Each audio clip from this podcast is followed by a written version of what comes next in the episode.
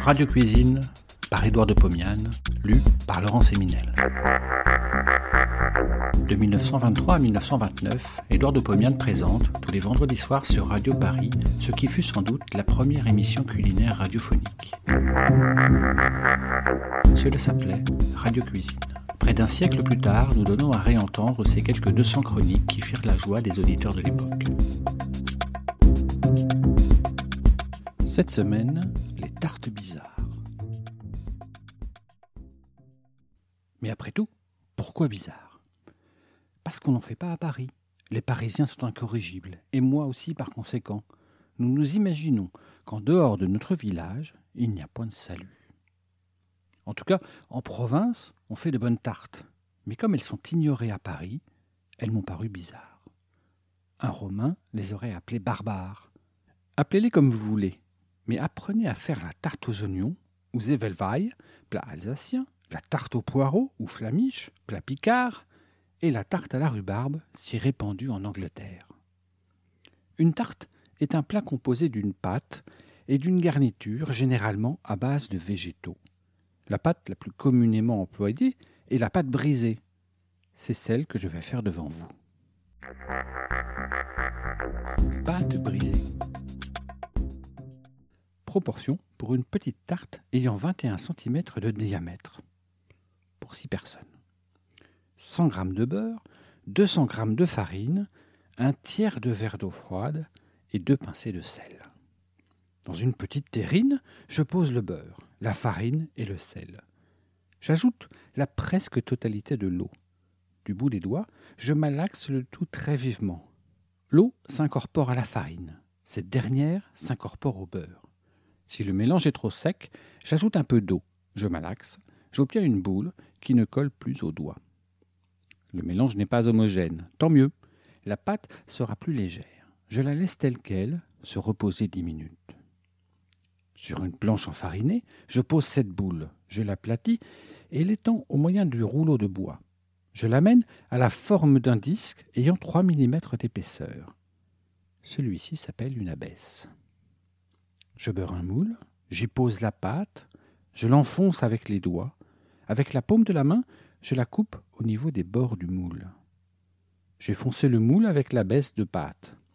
Il ne me reste plus qu'à garnir ce moule foncé avec la garniture choisie et à porter au four. Tarte aux oignons ou. Je fais une pâte brisée avec les proportions précédentes. Je fronce le moule, je fais la garniture. 500 g d'oignons, 150 g de crème épaisse, une cuillère à café de farine, deux jaunes d'œufs et 30 g de beurre. J'épluche les oignons, je les coupe en menus morceaux.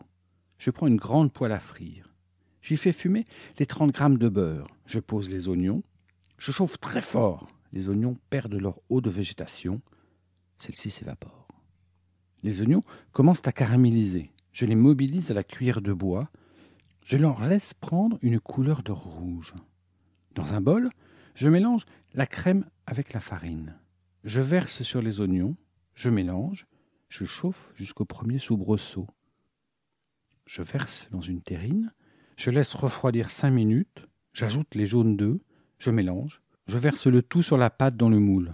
Je porte au four très chaud pour 25 à 30 minutes juste le temps de cuire la pâte. Je démoule et je sers très chaud. Avec cela, je donne une tasse de bouillon chaud et une bouteille de traminaire. Tarte au poireau ou flamiche. Je fais une pâte brisée en employant les proportions doubles de la précédente.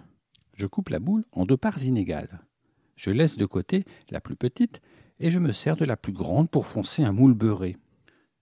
Je ne coupe pas les bords qui dépassent le moule, je les respecte. Je prends une demi-botte de poireaux. Je rejette toute la verdure. J'incise le blanc en long et le lave à plusieurs eaux. Je coupe les tiges en très petits morceaux et les jette dans l'eau qui bout. Je les y laisse cinq minutes. Je verse sur une passoire et les laisse égoutter. Dans une poêle, je chauffe 80 grammes de beurre. J'ajoute les poireaux. Je chauffe jusqu'à évaporation de l'eau. Je sale, je poivre, je laisse refroidir. Je remplis le moule garni de pâte avec les poireaux ainsi traités. J'abaisse le reste de la pâte. Je la pose sur les poireaux. Je soude la circonférence de cette pâte avec celle de la pâte qui fonce le moule en les enroulant l'une avec l'autre. Je perfore le couvercle avec les pointes d'une fourchette.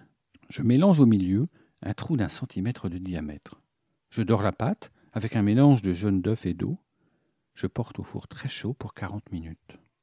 Avant de servir la flamiche, je verse dans le trou central un peu de lait battu avec un jaune d'œuf. En Picardie, ce liquide s'appelle le rebouilli. Tarte à la rhubarbe.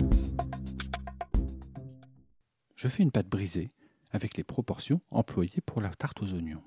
J'épluche une botte de rhubarbe. J'enlève les feuilles, les grosses côtes. Je coupe les tiges en petits morceaux. Je les plonge dans l'eau qui bout pendant cinq minutes. Je vide sur une passoire, je laisse égoutter. Je pose dans une casserole avec 200 g de sucre en poudre. Je laisse cuire cinq minutes. Pendant ce temps, j'abaisse la pâte. J'en découpe une rondelle ovale, un peu plus grande que l'ouverture d'un plat de terre qui me servira de moule. Dans la pâte qui reste, je découpe une bande d'un centimètre de largeur. Je la colle à l'intérieur du moule, juste sur le bord, en la mouillant légèrement. Je pose la rhubarbe à même le plat sans mettre de pâte au fond. Je la recouvre avec la baisse de pâte. Je colle celle-ci à la bande déjà collée au plat en la mouillant légèrement. Je dors à l'œuf, je perfore à la fourchette, je fais un trou au centre, je porte au four chaud pour une demi-heure. Je laisse refroidir, je sers le plat de terre tel quel, je me délecte. C'est aigrelé, c'est sucré, et ça possède toutes les vertus de la rhubarbe.